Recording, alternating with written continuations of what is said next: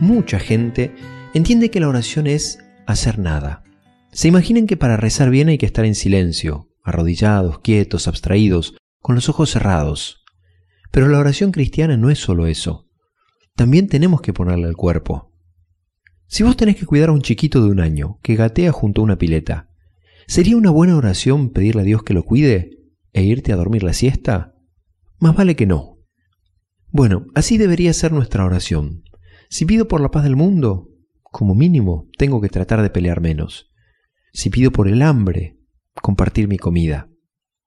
Si de alguna manera no hay compromiso, si no le ponemos el cuerpo, nuestra oración no llega a ser cristiana.